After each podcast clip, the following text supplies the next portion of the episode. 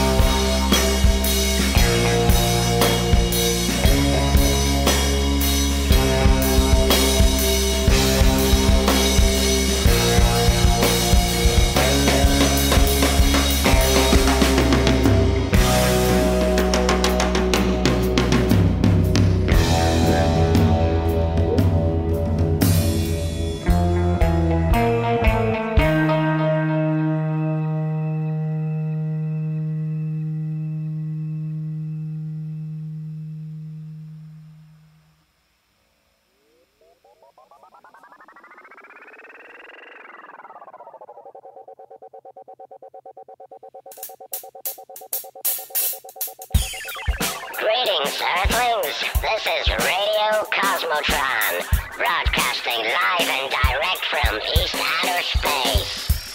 And if you're listening to this, then you are the Alien Underground. Stay tuned for more rock